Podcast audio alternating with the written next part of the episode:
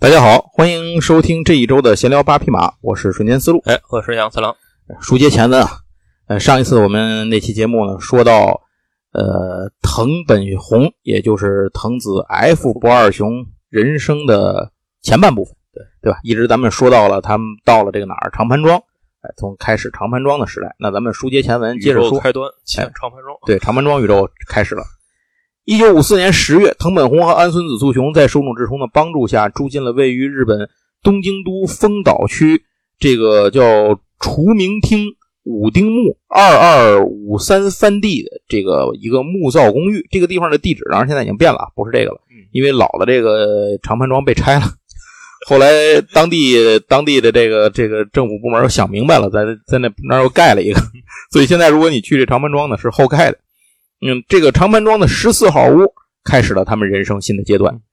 初来乍到，两人却能很快的进入状态啊！这得益于他们有一个好邻居，这就是住在他们对门的漫画家四田博雄。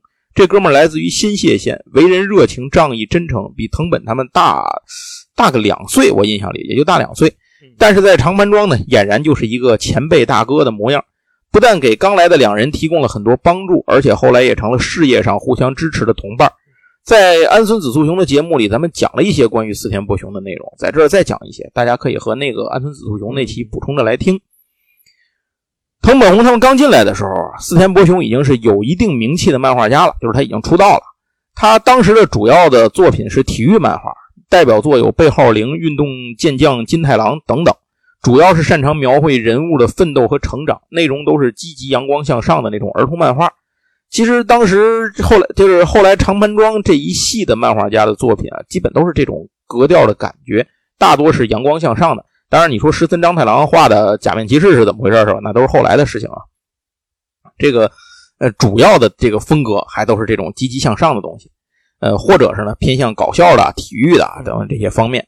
总之，呃，这个就是他们这一这一脉，就是所谓的儿童漫画派，基本上都是这个感觉。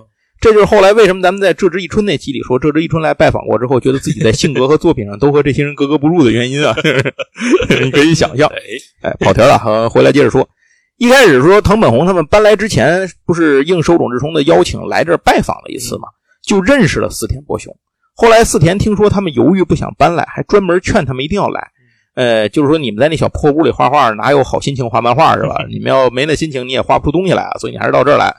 那会儿正好因为四田的身体不好，回新泻疗养，所以就怕藤本弘他们不来，或者是来了以后呢，人生地不熟，还专门写了一封信给藤本弘，写了这个呃搬家指南，告诉他们是出哪门入哪门，有什么注意事项啊，生活支出费用大概怎么样啊，入住手续、登记管理流程啊，做饭的厨具在哪搁着呀，等等等等啊，帮他们尽快的熟悉这个环境。由此可见，四田真的是一个非常热诚的这个实诚的一个热心人。也难怪后来藤本他们都管他叫四兄，是因为真的把他当大哥看。四田呢也是尽心竭力的帮助这些尚未出道的后辈。呃，尽管藤本他们这个当时已经入住到这儿来了，但其实他们俩的收入一开始还是没有什么收入的，所以他们经常会出现周转不开、交不了房租的事而且他们后来接活啊，也是东一榔头西一棒槌，有的时候这个活就特别多，有的时候就好半天没活可能赶到快交房租了，没活他就没钱交房租，就他们都是月光，你知道，他根本存不下钱来。那个，因为你再怎么挣那个钱，也不够存下的，他那是不可能的。所以他们经常会出现这种拆队不开的情况。一到这个时候怎么办呢？就是只有找四田去借钱拆队。到后来的日子里，四田干脆会过来问问啊，就是快到交钱的、交房租的日子，就就挨个屋问问谁还没钱，需要现在帮忙。那。四田也被其他人就是开玩笑称之为“四田银行”嘛。呃，曾经有一次，赤冢不二夫混的。赤冢不二夫是一个大器晚成的人，对，他实在穷的过不下去了，准备放弃了，回老家了，就说不画了。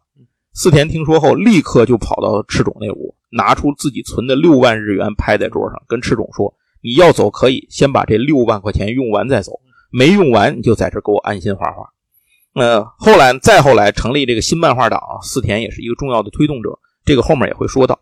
但非常遗憾的是，就这么一个人，他的结局是有些悲剧化的，是一个比较悲剧化的人生的落幕。以后有机会我们会专单独开一期，好好讲一讲四田博雄这个人。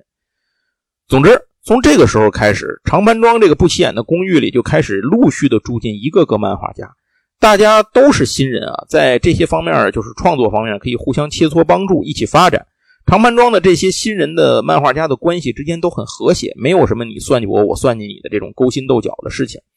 其实到后来，如果公寓出现了空房，这些住户们就会集体讨论一下，是不是专门去邀请哪位新人漫画家入住。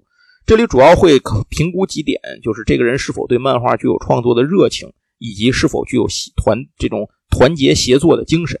于是后来，石森章太郎、赤冢不二夫、铃木伸一等人陆续入住。呃，由于很多的新人漫画家集中在这儿，加上有手冢治虫这样的大师经常推荐，所以这个地方就开始在各个杂志编辑部啊开始报备了，小有名气。于是有时候就会出现紧急缺稿的情况，就会看到一个编辑火急火燎的跑到楼道里大喊：“我们是什么什么杂志，明天就要补八页，谁能干？” 然后这个旁边有人听见了，这屋里就有人听见了，谁听见谁就开门接这活哎，那这个编辑评估一下谁适合呢，就会把这个活给谁。那就是这样了。这些活都不是什么大活，它都是这种查控补缺、就救场子的活，但是可以给这些新人们很快速的在杂志上露出自己的机会，所以大家都非常的珍惜。工作中有谁忙不过来，其他人就过来打下手当助手，因为他们雇不起助手嘛。于是渐渐的形成了一个良性互助的大环境。此时，这两个人就是藤本和安孙子两个人，已经把自己的笔名改为了藤子不二雄。不过，藤子不二雄二人组马上就要经历一个非常这个翻跟，就是这种栽跟头的这么一个 一个大的打击。由于一九五四年日本运输省的新规定的原因啊，所以年底的时候，玩具行业对于漫画别册增刊的这种就是赠品赠刊的这个需求量激增。最夸张的是，出现过一本政策带了八本六十多页别册的这种情况，就是卖一摞，卖光盘送杂志啊，对对，给你一摞，这就导致可以接的工作量也暴增。这两个人从来没有过得这么富裕过，所以一下接的有点飘了。等他们明白过来的时候，发现手里的工作量已经大大超出了他们能完成的量，两个人怎么赶稿子也赶不完。这甚至呢，让他们改变了合作模式，就是各自分开画各自的，已经不合作不不一起画一个作品了，太慢。然后都用藤子不二雄的名字来发表，这样提高效率。可就是这样，还是干不完。很快就到了年根儿，两个人决定干脆回高岗市，那个回老家歇一两天，过年歇个一天两天，然后再提提高效率，咱再在那儿再集中画就得了。没想到回去之后，两个人就是无论如何都没能按时开工，以至于最后让好几本杂志开了天窗。就这下，两个人的名声在圈子里一下就就掉光了。藤子不二雄可不靠谱，千万不能找他们干活。就是这种这个说法就在圈子里流传开来。当时两个人也没有办法，这个都快哭了，哭又哭不出来。就是那藤本弘呢，先行回到东京，回去之后，呃，按照就是他先见着了四田嘛，因为肚子对门嘛，四田就安慰藤本，说了很多鼓励的话，但是该面对的还是得面对。而且因为当天忘了跟安孙子素雄要钥匙，所以藤本弘进不了屋。他就干脆在公寓对面的，他们有一个邮局啊，叫洛河电话局。以及他们跟各个就是这个地方是他们这个长盘庄常年指定打电话的地儿，因为那会儿你没有屋里个人没有电话嘛，你你怎么联系呢？跟那些个东京那些杂志社，只有靠跑到这儿来打电话。门口王大娘叫。哎，对对对，这叫洛河电话局，就是胡同门口王大娘。那门口这个电话局门口有个长椅，呃，藤本自己在长椅上坐了一夜。这一夜对于藤本弘来讲，既漫长又煎熬。第二天早晨起来，按照四田叮嘱的，藤本弘开始挨个给那些杂志刊物打电话过去道歉。然后呢，自然是都被搂头盖脸的一顿狠批呀！就连当时还在连载的这个作品叫《海底人麦巴鲁》这部作品都被腰斩了。那阵大家还是比较有素质，没有把草稿就交上去。他们要知道，三十年之后还有一 能这么干是吧？还有一个人直接把分镜就交上去了。对。当时这个就是连载《海底人麦巴鲁》这个杂志叫《我们》，这个杂志就通知藤本弘说，他这样不负责任的作者是吧？他们不愿意再用了，以后你就就 下下月就是头一回，就是最这个最终回，你就马上给我交个最终回，就腰斩了。把所有的工作丢了个一干二净之后，藤本弘只能这个硬着头皮提着笔给安孙子素雄写信了。说你何日过来，还望告知。再次重申，暴风雨已经过去，虽然不算晴空万里，但已尘埃落定。这话说的很艺术啊，怕我觉得好像是怕把那谁给吓跑了，你们不来了，你还得来，属于牛粪有的是哈啊。对，一个好消息，一个坏消息，对你想先听哪一个？对。啊，从那天开始呢，两个人差不多一年的时间没有接到过任何工作，以至于安孙子素雄都有点气馁了，说要不咱回去吧。然后藤本弘觉得还能再坚持坚持，说要不然咱们就这样，反正呃也也这德行了是吧？你你这个呃，不如我们趁这个机会打磨打磨我们的长篇作品，对吧？你你这下雨天打孩子嘛，闲着也是闲着，咱要不咱干点正事儿，对吧？所以两个人就这么挺了一年之后，慢慢的才又有工作找回来。安孙子的节目里这段说的比较详细啊，咱们在这儿就是快速的带过。好在这个这个事情也不都是一件坏事，因为他给了这两个有些得意忘形的新人当头一棒，给他们长了个教训，也更深刻的理解了什么是漫画家的责任感。从那之后，这两个人再也没有脱过稿。长盘庄的生活是艰苦，但又是快乐的。其实以前在家的时候，藤本弘和安孙子素雄都不会做饭。就你想吧，他们不可能，他俩那母亲照顾他们，他不可能这个在家里头不会做饭，就就不会做。现在成了东漂之后，逼不得已必须下厨房，于是基本上都是靠做一个比较比较现实的饭菜，叫做味增汤配米饭，靠这个过日子。一般的都是藤本弘每天早上六点起床做这个早饭，然后藤本弘的办法呢是他也不会做呀。他按照百科全书里菜谱里教的 严格执行，比如水放多少，米放多少，多少时间就拿闹表在那站着等着，到点咔就关火，就这样，哎，还真就把这个米饭这东西后来就掌握了这个技巧了。但是光吃味增汤配米饭这也不是个事儿，是吧？于是呢，呃，这就轮到长盘庄附近的几个小饭馆上场了。长盘庄的年轻人们，呃，会经常到附近的一个叫做片山菊香堂的面包店里买面包吃。这其中最受欢迎的是纺锤形面包和法棍儿，为什么呢？因为这两个东西可以用一只手拿着，另一只手不耽误画画，哎，就不耽误功夫。如果他们夜里头饿了，就会到附近路上出摊的路边的拉面摊去吃一顿。然后再有一个呢，就是如果谁有点什么事儿了，比如说有个小钱了，得稿费了，过个生日了，哎，就到长盆庄背后有一家叫做松叶的中华料理店，去那儿喝，就是胡吃海塞，改善伙食啊。这个直到一九。五八年，一件事情改变了他们的饮食结构习惯，这就是泡面诞生了，方便面出来了。这东西立马风靡了长盘庄，以至于后来泡面经常作为一种美味的食物出现在藤子不二雄的作品里，还记得吧？无论是 Q 太郎、小超人、帕门、机器猫，就全都是全都有这个泡面，就是讲拿泡面当一个美食这件事情是是来处理的。另外呢，这附近的拉面店也是他们的最爱。尤其铃木伸一特别爱吃拉面和泡面，所以到小鬼 Q 太郎里头会出现一个狂爱吃拉面泡面的那个一脑袋卷的小池君。这个人的角色就是他的原型，就是铃木伸一。在长盘庄期间，还有一件对藤本二人非常重要的事，这就是新漫画党的成立。以前这个就是这个呢，是一个以长盘庄的漫画家们为核心成立的一个团体。成员包括四田博雄、藤本弘、安孙子素雄、石森章太郎、赤冢不二夫、铃木伸一、角田次郎、呃森安直哉、原山俊二等等。他们经常会召开畅谈会，目的是畅谈理想中的漫画，但最后基本都是跑题啊，就是最后会跑到什么讲最近电影怎么样啊，聊个笑话啊，这个什么有什么扯淡的事儿啊，反正聚会通常都是在四田的屋子里举行的，会准备几个小菜然后喝着四田发明的烧酒兑果味苏打水，四田把它称为叫烧打酒。然后他们就喝这，这里面有一个人叫角田次郎。有一次这角田次郎他实在忍不了这帮孙子不说正事了，于是他就就他没来着，他写了一封信。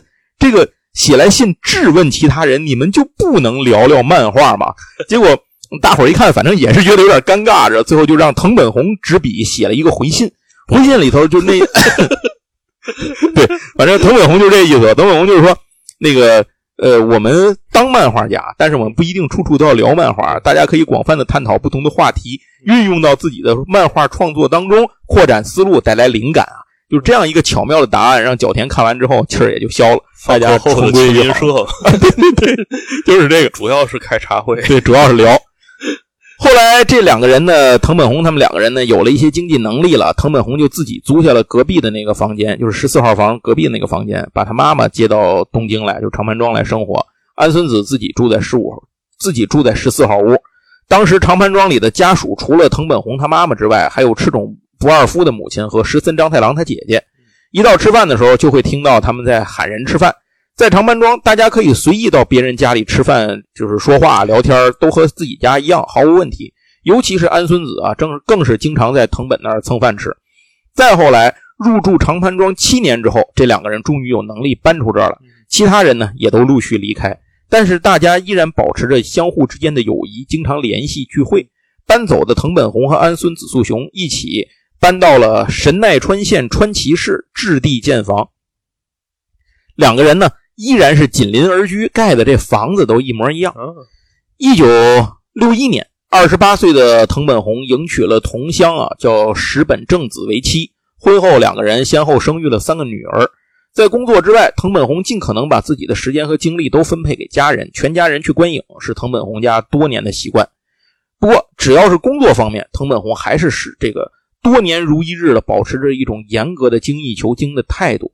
他每天早晨六点起床，先酝酿灵感，然后吃早饭，九点准时出门去新宿的工作室上班。通勤路上一定要拿一本书看。他家里的各种藏书和资料，后来经过清点，有超过一万册之巨。另外还有一个收藏，就是黑胶唱片。呃，他创作的时候找灵感的时候，有时喜欢听这个黑胶唱片。到新宿之后，他也不是马上就去办公室，而是先到附近的咖啡厅里头喝一杯咖啡馆，喝一杯咖啡，一边喝咖啡一边构思之前作品的台词的分镜，然后到工作室开始工作。据说藤本弘只要开始画画就不会停下来。如果助手们比如说有事儿，现在必须得把这桌子挪开点老师挪一点，我们搬点东西啊。我说挪挪挪挪，然后几个人助手抬着桌子走，藤本弘站那跟着画，就是一边挪一边画，一边挪一边画，就是他也不会停在手里这件事儿。藤本弘就跟着移动，一边走边画。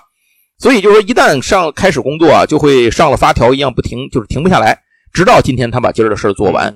今日事今日毕是藤本弘多年以来坚持的原则，这大概也是跟他那一年空窗期的教训有这个非常重要的关系。藤本弘从很早就开始戴着贝雷帽，有人说这是为了模仿手冢治虫，我我觉得我个人感觉这是其中一个原因，应该多多少少可能会有这个原因。但最主要的原因是因为藤本弘后来他自己说过，因为他头发太长，他低头画画的时候，那个头发总掉下来挡眼睛上，他特别难受，所以他就戴了一个贝雷帽。这个帽子是没有帽檐的，不会挡眼睛，还能把所有的头发都摁在里头，拽到后头去。那么他为什么抽烟斗呢？是因为如果抽烟会占住一只手，所以抽烟斗那烟斗叼在嘴上就能抽，所以他就不再不去抽烟，他只抽烟斗。呃，可见啊，他的很多选择其实都是从这个工作方便这一点来出发的。一九六三年，安孙子素雄、藤本弘和铃木伸一、石森章太郎，这个还有什么角田次郎，还有角田喜代。角田喜代一是角田次郎的他哥哥，我记得。然后还有后来加入的赤冢不二夫，一起成立了一个动画工作室，就是那年头开始画动画了嘛。他们成立了一个叫零制作。但是呢，这个些人里，除了最早入行就早就转行做动画的铃木伸一之外，其他人全是外行，就是都没有画过动画，不知道动画怎么干。他们就用行动说明了一个问题：画的好漫画的人不一定画的好动画。所以最后就收冢治虫给了他们一个项目，我说你们帮我画这个。画完之后试映会之后，就是据说收冢治虫默默的离开了，然后后来他们再也没有接到过相关的工作。手冢治虫最后自己也没 经营下去，但是是，但手冢治虫他动画做的好啊，对对对，你别管他经营怎么样，他做的好，这是 就是做这东西啊，就不是那么回事而且他们在经营上也有点胡说八道。这个零制作怎么决定谁是社长，就是谁来管理这个社长？一开始选谁谁也不乐意当，最后说要不咱这样吧，咱轮流当，每人当两年，两年之后就换人。藤本弘抽的是第三届，第一届是谁来干的？就是好像就是是铃木伸一，好像是好像就就就一个懂行的先干。其他人就都跟着后干，最后干着干着就发现不行，赔太厉害了，这公司要倒闭。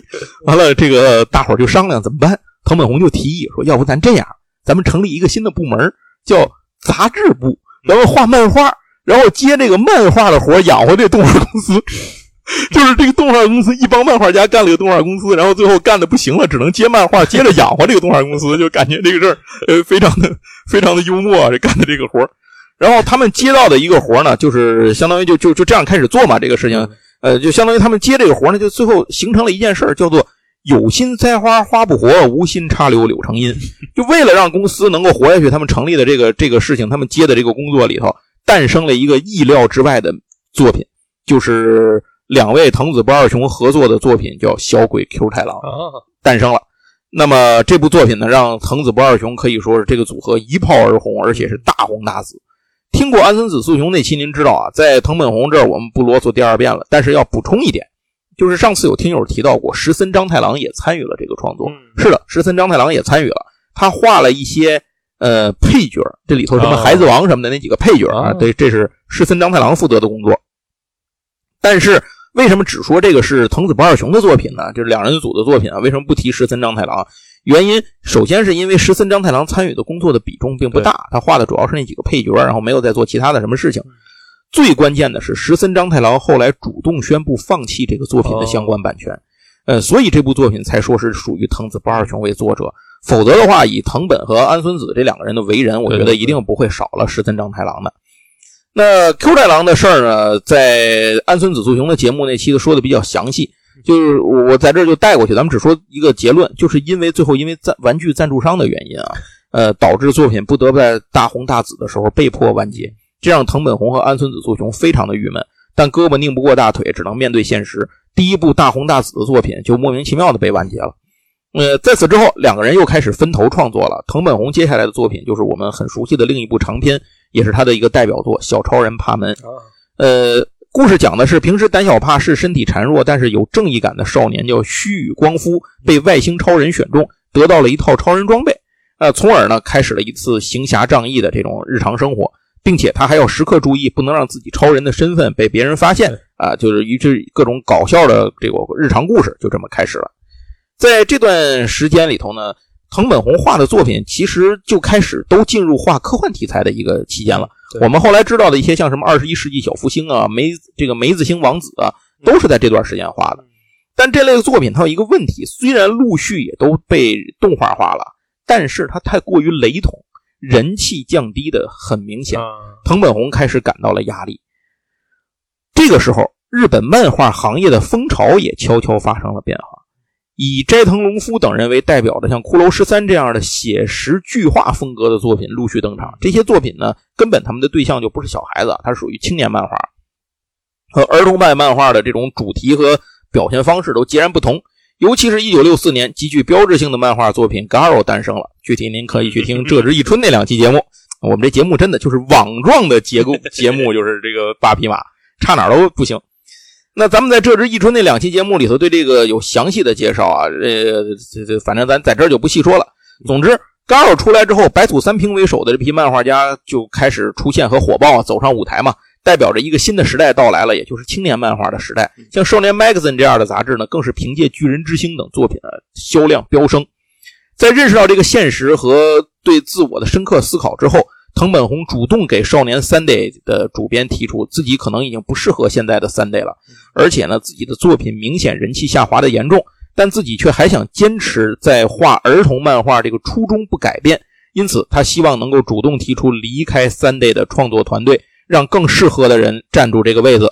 安村子素雄呢，也跟着他一起，两个人都离开了 Sunday。那花开两朵，各表一枝。安村子素雄的发展路线在这不说了，咱们只说藤本弘。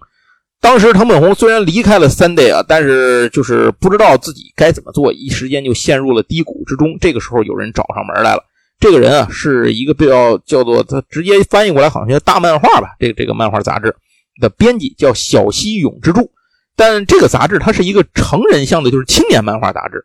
藤本弘就说：“你这不开玩笑吗？就是你知道这肯定他不适合我，就是我我不会画你们这些东西的。要不我何必我不在三 day 待着，我跑这，我自己在家没饭吃，我吃饱撑的嘛，就不可能。他说你就请回吧。但是这个小西永之助却没有就此放弃，而是劝说藤本弘，要不您尝试尝试，呃，并且答应编辑部绝不干涉藤本弘的任何创作的里面的这个理念和要求，您就画你想画，你想画嘛画嘛。”这句话呢，也切实的切，就是戳中了藤本弘的一个痛点。这就是当年画小鬼 Q 太郎啊，因为资本干涉被迫完结的这个事儿。现在有个机会让自己自由发挥，或许也不是不能去试一试这个新领域。反正是一个挑战啊，这是有一点赌博的性质，因为他从来没有画过这种东西。但这并不是说他的内心完全没有想法。而且小西答应他说。让藤本弘可以先随便画个什么东西练练手，您不一定一上来就给我们的是正式稿件，您先随便画一个，你觉得行，咱就当投稿，咱觉得可以当投稿，咱觉得不行就是练笔，这没事儿。于是藤本弘最终决定，要不反正现在也没饭吃了，是吧？要不就试一试。他们两个人都没想到，这么一试就试出一个不得了的作品来，这就是藤本弘的科幻题材系列作品之一，就是开头的头一个叫《米诺陶之盘》。故事讲述的是主角在宇宙遇险，流落到了一颗陌生的星球。这个星球上也有人类，但统治阶层却是牛头人。主角被美丽善良的人类少女叫做密诺亚所救，并爱上了对方。然而，很快他发现了一个令人震惊的事实，就是这里其实人类都是被牛头人饲养的家畜，而美丽的密诺亚已经被选为成为明年的大祭典叫米诺陶之盘上贡品的食材。这主角呢，就立刻拿上武器，想把这个密诺亚给救走。因为这两个世界不是文明程度差异挺大的嘛，而且他飞船那会儿也修好了，就要把这个密诺亚救走，是不是不可能的？但是没想到这个密诺亚人家根本就不想走，在他看来，能成为大祭典的这个食材。是自己毕生的荣耀，而且他虽然也很爱主角，但是更珍惜这份使命和荣誉。最后，主角呢失魂落魄的独自飞回了地球。这个作品其实听起来有点像《人猿星球》那意思啊，但是又不尽相同。《人猿星球》至少它不吃人是吧？哎，这篇作品它是一个很短的短篇，其中有对不同文明的伦理观、道德观和文化认知的冲突进行了描写和展示。面对不同的价值观时，那种无力感和绝望感让人细思极恐。我还记得，大概是一二年的时候，我第一次看完整的 S.F. 异色的短篇集。呃，当时看到这篇作品的时候，就真的是有一种非常莫名的这种恐惧感。藤本弘把这个作品就给了小西永之助，然后一下就把这哥们给震了。小西就打电话来说：“说藤本老师，您这个作品啊，太恐怖了。”说我看完之后我就脊梁背发凉，夏天打哆嗦，冬天冒冷汗，所以希望这样的作品您务必再多画几部，我们照单全收。于是藤本弘干脆就画了一系列类似题材的作品，这比如就有在画王上咱们当时看的那个一个人的宇宙战争，还记得画王上选登过一篇叫一个人的宇宙战争。总之就是当读者看到藤本弘那种就是似乎本该在儿童漫画中才能够见到的角色和笔触，呃，以这种方这种。这种表达的方式啊，在不断的剖析出社会的痛点、人间的这种人性的阴暗、宇宙的残酷，还有心理的恐惧这些东西的时候，那种反差感的冲击啊，给人带来的震撼是非常强烈的。这也是为什么我一直都在向别人推荐这个 S.F. 异色短篇集的这个原因。呃，在这儿再推荐一下这个书呢，呃，中文版大全集版的，我觉得就不用等了。我看 庆文也没打算出。呃，之前有那个八本的短篇集，对，呃，现在应该价格还挺合适的。那还是精装，精装对，而且而且便宜，有活动的时候好像不到六百就能，非常便宜，五百多就能拿下来。是违违背那个繁体的常识的一套。而且这个书之前贵的时候，就些些年贵的时候是到过八百多的。呃，对。现在就后来突然间就降下来了，这不知道为什么，但是我觉得是个好事。反正它精装本就很难得了，而且这个题材也很少见，是强烈推荐一下。对。总之，藤本弘在很长的就这一段时间里，他画的这个东西全都是这种异色的 S.F. 异色短篇集啊，这些东西的短篇。但归根结底，他在本质上还是一位儿童漫画家。用他自己的话说啊，这个属性是深深侵入到骨髓里的。所以在画了一段这类的作品之后，藤本弘还是要回归到儿童漫画上来。而且这次呢，他要开大招了。其实新作品的构思并不顺利，不顺利到杂志都已经刊登了下期新作品。呃，就是下期要有新作上上一场，就是马上要我们下期要开始新的作品了。在这个时候，他都不知道后面要画什么，只能写上正月有新作品连载，敬请期待。然后藤本弘给画了张画了张画作为配图，一个小男孩坐在桌子前面，桌子抽屉一打开，飞出来一东西，把他吓了一跳。至于这个男孩是谁，飞出来的是什么，为什么吓一跳，怎么回事，前因后果是什么，藤本弘根本就就那会儿就压根没想过，知道想不出来，所以。当天来他们家拿预告的这个人是个新编辑，回去就让他们领导就给卷了，就说你这叫什么玩意儿？你拿回来这个预告要啥没啥。但是碍在于这个藤本弘的面子，而且也来不及了，关键是拿都拿回来了，反正就只能硬着头皮就把这些纸给贴出去了。但是藤本弘不知道啊，可是听到这儿，我估计各位也都知道了，这就是哆啦 A 梦要来了。哆啦 A 梦诞生的过程，大家应该都清楚。我觉得还是这个还是值得再啰嗦一次的，毕竟这是藤本弘人生中最重要的一个成就。藤本弘在创作的过程中，首先想到的点子是叫“点子发明机”的这么一个灵感。他想到自己小时候被人欺负的时候，他就总想到，哎呀，随到时候我能随手掏出个什么来，什么东西哎镇住他们，哎，这个想法就从这儿他想出来的东西就是，我要是随时能给主人公拿出一个解决各种问题的方便的道具，哎，这可能挺有意思的。那在他想这件事的时候呢，窗外的一声猫叫打断了藤本弘的构思。仔细一听，是外面有野猫打架。哎，那这野猫打架一叫唤，藤本弘这个思想就开了小差了。他就回忆起过去有一次，有一只野猫突然间闯进了他们办公室里的事儿。后来想着想着，就这么给睡着了。第二天早上一睁眼，藤本弘一看，完蛋了，这个一晚上浪费了，什么也没想出来，我给睡着了。这要能回到昨天晚上重来一遍就好了。可惜也回不去呀，没办法，都怪那猫打架，只能匆匆赶紧下楼吃早点，赶紧再接着想去。结果就在下楼的时候，他看到了走廊上女儿放在那儿的这个不倒翁玩具。这个圆滚滚的晃来晃去的不倒翁，突然给了藤本弘一个灵感。要是他前面这些想的这些东西，什么各种道具、不倒翁、猫、回到昨天，把这些事儿都攒在一块儿，迅速的在他的脑海里拼接出了一个圆滚滚的机器猫的形象。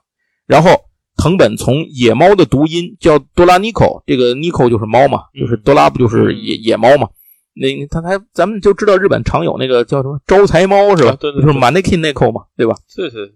然后这个多拉加上一个日本比较古代的这种男性的名字叫 A 梦，A 梦就是大概我的读音啊，您理理解一下，因为我也不懂日语啊，您知大概意思就行。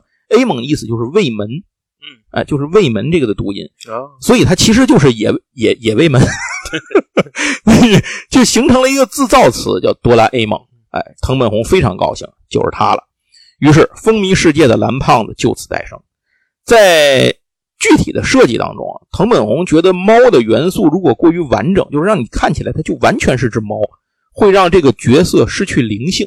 于是他就把这个猫耳朵给摘了啊，哎呃，那么才有了这个故事。就是为了帮助干啥啥不行的男主角耶比比大雄啊，其受其子孙所指派，来自未来的猫型保姆机器人，坐着时光机来到了现在，用各种神奇的未来道具帮助耶比大雄解决生活中遇到的问题啊。这个故事就这么开场了。首先，这个机器猫的，就是他，我总说机器猫，因为我们那个年代看的看的是机器猫，就印象太深刻了。而且我觉得它比哆啦 A 梦好念，你知道吗？呃，就是这个哆啦 A 梦这个故事最早刊登在哪儿呢？它是最早安排刊登在 Sunday 的下属的叫学年杂志。什么叫学年杂志呢？就是比如说小学这个学年杂志，就是从一年级到六年级，每一学年都有一本对应的。咱们以前好像也有过类似于这种东西，上学的时候也有过这种东西吧？那是叫。是不是有这种玩意儿？我先说，呃，有有，就几年级读本是什么的，反正就这种玩意儿。但是咱们对咱，但咱不是杂志型的。现在这种杂志型的叫，也是日本有日本的巧虎是巧虎啊，对吧？巧虎对啊，巧虎就是这种东西，那可挣钱了那玩意儿。那咱咱咱说正事儿，说正事儿。就是要发表在他这个学年杂志里面的其中的一本叫《小学三年生》，就是说白了就是给三年级学生看的这个这个杂志上。结果作品交上去之后，小学馆非常看好这部作品，小学馆主编钦点说：“这东西别发这上面了，你别光发在这上面，咱们多发几本。”于是改为了从一九六九年十二月开始，同时在《好孩子》杂志、幼儿园杂志、小学一年生、小学二年生、小学三年生和小学四年生。这六本杂志上同时推出，就是一九七零年一月号同时推出。他在他是六九年十二月出七零年一月号，就是他他提前一个月嘛，他就出这个。他因为他那个刊的那个标那个时间比那跟那个实际时间是不一样的。他们到现在也是这样。对，六本同时出。那一开始这个作品呢人气平平啊，随着小读者们的年龄增长，这个情况开始出现了变化。到了一九七三年。当年看好孩子和幼儿园的读者都上小学了，于是小学馆就停掉了在这两个杂志上的连载，然后安排在小学五年生和小学六年生上连载。这样，很多读者都是从看这两个的五年生、六年生的小孩，是之前从三年生、四年生看上来的。他们惊喜地发现，哆啦 A 梦的故事也在随着他们一起成长。动画也在一九七三年开始播放，不过因为当时第一版的动画做的不咋地啊，只播了半年就宣告结束了。呃，这个时候 Q 太郎当时的问题又来了，动画赞助没了，这个呃漫画连载可能也要跟着完结，这就把藤本弘给气坏了。当年就来过这么一出，你现在又来，就资本就这么牛逼是吧？就我呕心沥血创作的这个故事，培养的角色，就因为你这种狗屁倒灶的原因，说砍你就给砍了，这肯定不行啊！就就是反正当时大概也是因为这会儿藤本弘的影响力已经今非昔比了，而且小学馆也觉得这部作品有很大的潜力，并且我觉得小学馆投入的这个。本儿也很大，你这么多年养成，对吧？养到最后给砍了，这事儿确实有点二，所以最后还真就没停。那么到了一九七四年，就出版了，开始小学馆开始出版，专门收录了之前这些散本的这个故事的这种作品集，说白了就是单行本就出版了瓢虫漫画系列的哆啦 A 梦单行本的第一卷，然后一直往下出。内容呢是由藤本弘亲自筛选的，这个前面那些小故事。最后一共前前后后出了四十五本，这就是机器猫单行本四十五卷的来历。那之前这些年积累的人气开始大爆发，单行本在头一年的销量就超过了一百万册。后来越来越多的杂志开始刊登哆啦 A 梦，没有哆啦 A 梦简直就是没有销量的这 这个同名词。所以一九八零年的时候，这件事达到了顶峰。那日本有当时有多少杂志在这一个月里同时刊登哆啦 A 梦的连载呢？答案是八十九本杂志。这现在听起来如同天方夜谭。关于哆啦 A 梦的事儿，其实还有很多很多很多，我觉得应该单独做一期节目啊，放在这期节目里头。嗯，怎么说呢？一个是他这其中创造的奇迹和故事，还有伴随我们的回忆都太多了。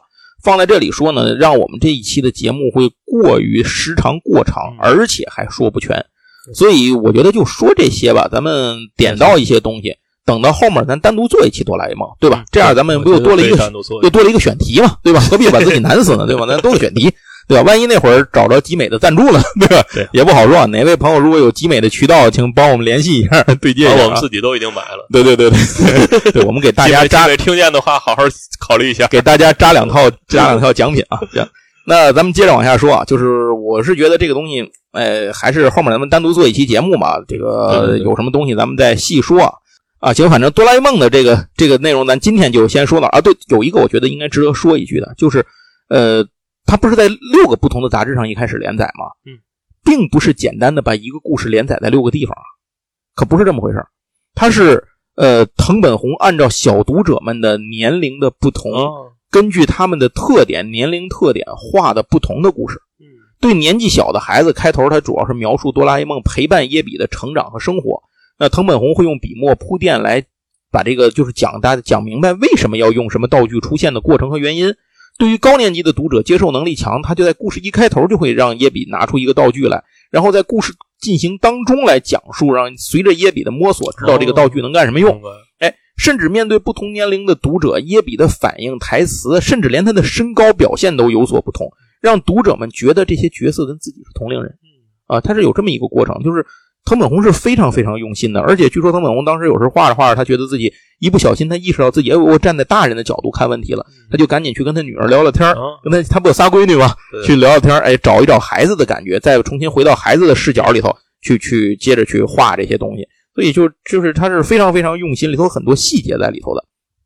好，那咱们这哆啦 A 梦就先说到这儿啊，那咱以后有机会专门开一期再说。哆啦 A 梦取得了如此的成就是一件大好事但是与此同时。由于工作量的激增，藤本弘又是一个特别尽责尽职的这么一个人，所以劳动量强度也随之飙升。加上藤本弘啊，原本他那个身体的底子就是小时候他就不是一个多么体格强健的，他就是一个身体孱弱的人。积劳成疾之下，一九八六年，藤本弘查出了胃癌。不过当时藤本弘的夫人就是正子女士，没有把这件事的结果检查结果告诉他。只说就是查完了，说你身体不好，那得做个手术啊，就好了。就是没没跟他说具体怎么回事，对，就是他老婆自己把这事给扛下来了。结果庆幸的是啊，就是这个幸运的是，这个手术还是蛮成功的。等出院之后不久，藤本弘渐渐的身体康复了，他又重新拿起了画笔开始工作。在安孙子素雄那期节目里，咱们简单的说到，曾经藤本弘有一次晚上突然去找这个安孙子素雄长谈了一次。然后两个人就决定拆分藤子不二雄这个组合，从此各自呢就是独立。藤本弘用 F 不二雄，安村子素雄用这个不二雄 A 这个说法。但那次呢我没有说前因后果，只是简单的一带而过。咱们在这做一个补完，就是在胃的手术之后，呃，虽然藤本恢复了工作，但是身体的总体状况啊日益渐糟，就是日益糟糕。呃，身体总是这儿出了毛病，那儿出病毛病，反正就是按下葫芦起了瓢吧，这么一个状态。在一九八七年夏天的一个夜晚，藤本呢造访了安孙子素雄的家。对于老友的突然来访，安孙子非常的诧异，但藤本的话更让他意想不到。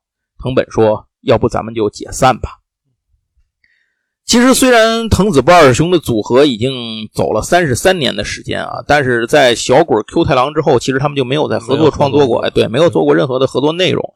尤其是从六八年开始，安孙子素雄开始通过黑色推销员，越来越多的步入到这种偏向青少年的这种呃黑色漫画路线。呃，而藤本弘呢，坚持在画儿童漫画，虽然署名都是藤子不二雄，但是读者一眼就能看出来这个作品是谁画的。其实咱们就很明显嘛，你也能看出来这个作品是谁画，也不用跟你讲。对，你一看风格就知道。两个人也被戏称为黑藤本和白藤本。真的，哎，那两个人的事业多年来都是各自发展的。不过因为前面一直是组合，所以作品收入无论是这个安孙子还是藤本啊，依然按照三十三年前的约定那样去平分。呃，有人说呢，这个安孙子素雄在后来在这个方面他可能占了藤本很大的便宜，但是我觉得话也不能这么说，因为确实安孙子素雄在哆啦 A 梦火了之后，这肯定是他的收入赶不上藤本嘛，这是很正常的。所以平分的话，一定是肯定是这个他就是他会分的更多一些。但是在藤本弘低谷的，那就是没工作的那段时间里头，连载机会都没有，也没有任何收入的时候，是安孙子素雄先找到的出路。当时他的多部作品获得的连载的机会，以及单行本动画化等等，就是他先火起来的。安孙子素雄呢，也当时就是从来没有说过任何抱怨的话，而继续用这个藤子不二雄这个组合的名字发表作品，自己挣来的钱依然放在那个账户里头，跟藤本弘去平分。所以，其实从后来的种种情况来看，这两个人之间可能根本就不太在意钱啊。对，反正都不缺钱。说实话，都不缺钱。藤本之所以这么做，我觉得最重要的理由是他可能已经意识到自己身体每况愈下，他做了一个最坏的打算。而且，如果继续合在一起，那么自己过世之后，版权的问题会变成一个非常糟糕的问题，很多东西就说不清楚了。安孙子素雄如果在世还好说，他肯定是不会坑自己的家人。但如果以后安孙子素雄也没了，那么两家的后代、后代的后代这样下去之后，这个对这样一大笔财富之间会不会产生各种各样的问题？这事儿可就不好说了。而且这事儿就是你不怕贼偷，就怕贼惦记着。万一有外人在中间再给你再做点什么、说点什么，你这事儿可能就就不太好弄了，这个容易产生问题。所以架不住有人挑事儿，毕竟说钱帛动人心嘛，对吧？都是那点儿拆迁费闹，哎，都是拆迁费闹的。那最好的方法就是趁自己和安孙子都在世的时候，把这个问题划分明白了，就都省心了。而且前面说了，藤本弘对自己的家人非常重视，他肯定也想到自己没了之后，那么自己的夫人和三个女儿得靠他的作品的版税能够继续得能够满，就是保证他们的生活，呃，不能够出岔子。所以呢，这个最好的办法也是尽快的明确这些作品的版权的这个问题。我觉得会让藤本弘下决心做这件事情的根本原因啊，就是我说的这个，他意识到了自己身体的问题了，所以才会跟安孙子素雄开这个口。反过来，我想如果他俩的情况对调一下，安孙子素雄可能也会做出这么一个决定。这和为了分钱反目之类的社会上的传言，后来的一些传言根本就不搭界，就不是一码事儿。确定这件事之后，两个人一起对外公布了一下这个消息，就是解散的消息。在手冢治虫的提议下，他们还办了一个名为“藤子不二雄单飞激励会”的活动，呃，请了好多亲戚朋友啊什么的来参加，搞得热热闹闹的。单飞之后，外界就开始观望，这俩人是不是就不行了？开始要闹事了，并没有，两个人的关系依旧如前。藤本弘喜欢旅游，他经常出去旅游啊，上哪去去参观啊什么的，还会到哪儿都会给安孙子子素雄带礼物。安孙子呢，在他们自己家就腾了一块地儿，屋里头有一个客厅，一个角落。专门摆藤本弘给他带回来的各种东西啊，就就在那摆着。单飞之后呢，藤子 F 不二雄的创作经历基本就等同于哆啦 A 梦的创作历史了。他最后藤本弘一生当中一共绘制了自己亲笔绘制了一千三百四十五篇哆啦 A 梦的故事，为世界带来了一个奇迹。但是遗憾的是，在一九九一年，藤本弘再次诊断出癌症，这一次是肝癌了，就是肝癌比肺癌要严重的多得多。大家都知道，因为你胃癌其实。嗯，治愈的早，切除的话还是 OK 的，但是肝基本上就就发现就是晚期。但是藤本弘坚持不使用止痛药，有一个说法是因为用止痛药可能会让手部麻木，影响作画。他继续伏案创作，终于在一九九六年的九月二十三号，藤子 F 不二雄呢倒在了自己的工作台前，再也没有醒来。去世的时候，他还在创作自己第十七部长篇作品《大雄的发条都市》。当人们发现已经过世的藤本弘时，他手里还握着画笔。啊，就这样，一代传奇漫画家藤本弘，也就是藤子 F 不二雄，与世长辞，享年六十二岁。一九九七年，安孙子素雄专门画了一个短篇作品，叫《别了，朋友》，用来纪念这位伙伴与挚友。当时有记者询问安孙子素雄，就是我记得好像印象里是安孙子素雄去藤本弘家，就是知道这个藤本弘过世这个消息，他们不都去上门去拜访一下吗？出来的时候，那里三层在 B 站上有视频的，大家可以看见里三层外三层都是记者。然后就有记者就问安孙子素雄说：“你会不会，就是您可不可能会接替您的好友，继续把哆啦 A 梦给画完？”安孙子素雄的回答是：“不会，他无法画出藤本弘那样的作品，那就是他不会去接手这件事情的。”安孙子素雄评价藤本弘是：“呃，只有藤本君一人坚持走在儿童漫画创作的王道上，是一项非凡之举。”正如安孙子素雄所说，藤本弘的一生无论处于什么状态，是低谷还是巅峰，外界的大环境如何的变化，生活遇到怎样的坎坷和遭遇，他都从未改变过自己画儿童漫画的初衷，画给孩子们想看的作品，并最终创造了《哆啦 A 梦》这样一部毕生之作，给全世界带来了欢乐。能够数十年如一日坚持自己的信念和理想，并为之奋斗。从不因物质条件的改善而倦怠，不因外部环境的打击而放弃。藤本弘在温文尔雅的外表之下，拥有着一个极其坚韧的意志力。他的努力和成就足以令其跨入最伟大的漫画家的行列。在一九九七年，藤本弘去世后的第二年，日本设立了一个非常重要的漫画相关的奖项——手冢治虫文化漫画大赏。这个奖项类似于一个终身成就奖。呃，专门授予那些在成就和地位上能被世人所公认的漫画家，而这个奖项的第一次颁奖就颁给了藤本弘。今天的节目的最后，我觉得可以用藤本弘自己的一句话来做一个收尾啊。他说：“对我而言，能够成为漫画家的过程，就是一次真正的大冒险。”好，那咱们今天关于藤子 F 不二雄的这个填坑呢，到这儿也就结束了。这个评价确实非常。就是现在冷静想一想，其实，在机器猫之后，这个儿童漫画就再也没有能达到这个高度了，是吧？不光是高度，就是你想吧，机器猫之后，就也比之后的有名的小学生叫柯南。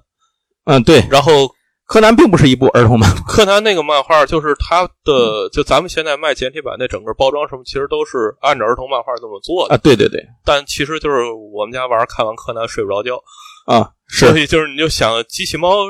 这个这个作品确实是一个就是封碑式的东西在那儿存在的，而且最重要的是，在整个大环境都在向这种青年化、成年化、复杂化的这种这种呃时代去发展的时候，它还能。其实你感觉藤本弘那个时候在做的很多事情是逆潮流而而行的一件事他还能主动去坚持这件事而且最重要的是，不但坚持下来了，还取得了无人可比的成就。我觉得这个是非常非常了不起的。而且就是这种比较这种经典作品的隽永感，是说他这种作品你看完之后，你会愿意去了解他那个时代。嗯，他实际上是一个昭和时代的。对对对，你会对昭和时代有亲近感。嗯。而不是说你看完之后觉得这个时代 out 了，就跟你现在的生活离得太远。所以我觉得就是这种经典作品能展现出来的这个跨越时间的韵味，这是非常难得。对，而且咱们在这简单的说一下，给大家推荐一下，如果您想买藤子 F 不二雄的作品，现在能够买什么？繁体其实不用可不用说了，我觉得繁体最重要的就是藤子 F 不二雄大全集 啊。虽然青文有点这个事儿干的有点有点。有有点有点，毕竟是晴雯嘛。怎么说呢？想骂街是吧？就是 他他这个东西，它它它出了出了一部分之后，它不往下出了。它后面到底出不出呢？我也不知道。但是它前面出的这一部分，我还是强烈推荐购买的。这个是是，尤其是哆啦 A 梦之外的东西，它整理出了很多我们之前小时候可能没有太去看过的作品。你比如像什么叮当猫啊这些东西，其实出过盗版啊，当年。但是可能影响力不那么大。对，像那个魔美，这个可能就压根儿这种就没出过了。时间巡逻队这都没出过的，时间巡逻队没有，肯定没出过。魔美可能还真出，是吗？魔美我没看过啊。小超人帕门是肯定出过，咱们叫飞人嘛，飞人啊，咱们叫飞人。呃，飞人对，就叫飞人，飞人没有小。对，然后还有什么呀？我宇宙猫，宇宙猫没出，但是到现在繁体版没出。对呀，没出啊。什么？这是我怨念到现在的。为什么？还有什么二十一卫门？就这都没出。我小时候非常爱看宇宙梦。对，所以反正不知道为什么这些东西都没出，咱也不知道青文出不出。但出了的部分值得买。然后再有一个就是出了的这个部分里头呢，也最重要的一个长卷叫《机器猫》，就是哆啦 A 梦本传的这一部分。那这一部分作品其实就是咱刚才说的那个藤子不二雄亲自执笔的那一千三百五三百五十多话吧，可能是是是那那些那些故事，也是动画片后来的主要的内容的来源。那这个东西呢，现在出了简体版，给大家强烈推荐一下。简体版由集美出，因为现在机器猫的所有这个哆啦 A 梦的哆啦 A 梦版权版权都在集美。集美这次真的是倾尽全力啊，推出了这个叫大全集的哆啦 A 梦。这这这二十年来就是靠哆啦 A 梦活。别那么说，柯南也在人那儿吧？应该对，也有道理。反正这次推出的这个简体版的机器猫，这个哆啦 A 梦大全集是超级推荐购买。然后现在应该是前五本啊，正在这个预售当中。嗯，给一个木质的木质的书盒，哎，前五卷木质书盒，一共是四，一共是四盒是吧？好像是四盒。据说据说二十本，二十本对，据说是四盒。那至于后头大长篇会不会出呢？这个也不好说。而且后面目前知道的集美这边今年马上要出的，还有像多拉美。嗯，然后还有一本是什么呀？就是讲机器猫的那个来历的那个当年绅士的那个那个漫画。哎，反正他还引进了一些其他的这些东西，可以看一下。对他那个单行本前呃去呃今也就是今年出，就是未发行有六本啊。对对对对对，做了一个是做了一个套装。没错没错，那个都不错啊，就是推荐一下。四书五里的，对这个都推荐一下，相当的不错。好，那这就是目前我们给大家推荐的关于藤子 F 不二雄可以现在购买的这些个作品。对，呃，总之一句话吧，这个我觉得比起呃藤子不二雄 A 来讲，藤子 F 不二雄的作品可能更多的伴随着我们的童年的生活，因为毕竟看过这个哆啦 A 梦的人，可可能远远的超过看过怪物太郎或者是 这这这个相关的其他的这个藤子不二雄 A 作品的这个这些人，而且他的影响力在全世界的影响力确实不是不可同日而语啊，确实是这样。那总之。机器猫这个东西，将来我们一定会开个坑，给大家开一期节目，详细的讲一讲，因为这里有很多很多可以说的东西，并且这次做节目，我我整理了一些材料，我才知道，其实像哆啦 A 梦这个作品，它的那个时空观念，就是它的世界观设定，跟藤子 F 不二雄的其他很多作品是串在一起的。啊。对对对，咱们常最常知道的就是小超人帕门嘛，对，因为帕门的时间线略早于哆啦 A 梦。哆啦 A 梦他们的故事里是出现那个飞人那个女孩的，叫叫什么？呃，星野还是叫什么？好像叫星野那女孩，在那个在在飞人里头，她还是一个小女孩，少女偶像。但是到这个里头，她已经是一个青年偶像的这一个，她一直在等着她那个飞人一号回来嘛。但是那会儿还没回来呢，所以什么时候回来，这个也成了永远成了一个悬案了，就不知道未来会怎么着。而且好像。那个什么也是在他这个时间线里头的，魔美也是在这个时间线里了。魔美跟哆啦 A 梦他们是平行的，就是时间是同步发生的。那个二十一位门是发生在，好像是发生在他们这个整个时间线的未来。啊，就是他们这个里头好多故事作品都是串在一块儿。是机器猫宇宙，机器猫宇宙，对对，那会儿就没这个概念，知道吗？人藤本弘早就整了个自己的宇宙。哎，这千万别小看人家，这这这这。什么什么漫威宇宙什么，这都是后来的东西，早就有。行，那这一期节目咱就给大家聊到这儿。您有什么关于这个藤本弘的作品、藤子 F 不二雄作品的这个看法、观点、感受、回忆，都欢迎给我们留言。这不一定是哆啦 A 梦的，什么都可以，什么都可以。然后欢迎跟我们来一起聊一聊。然后另外呢，如果有去过这个日本，比如说去过。高冈市啊，或者是去过川崎市，应该是有那个他的纪念馆。对，有。然后高冈市是他纪念馆的分馆，所以这个如果您有去过，哎，有看过的，都可以跟我们聊一聊，讲一讲啊。在这个以后有机会，我也会想要亲自的到到那去去瞧圣地巡礼去看一看。好，那非常感谢大家收听这一期的闲聊八匹马，还是希望能您能帮我们点赞、转发、推荐给您的朋友们。然后重要的是可以关注一下我们这个节目啊，哎。最后，我们有一个听友群，加入的方法是加我的微信，大写的 G A O 八四六零九三九四，就是高八四六零九三九四。然后您写一下加群，我就可以给您加到群里头。咱们有什么事儿呢？可以在群里头去做交流。那谢谢大家收听，呃，这一次二分之一的藤子不二雄，也就是藤子 F 不二雄藤本弘节目的下期，咱们下次继续再聊，拜拜，拜拜。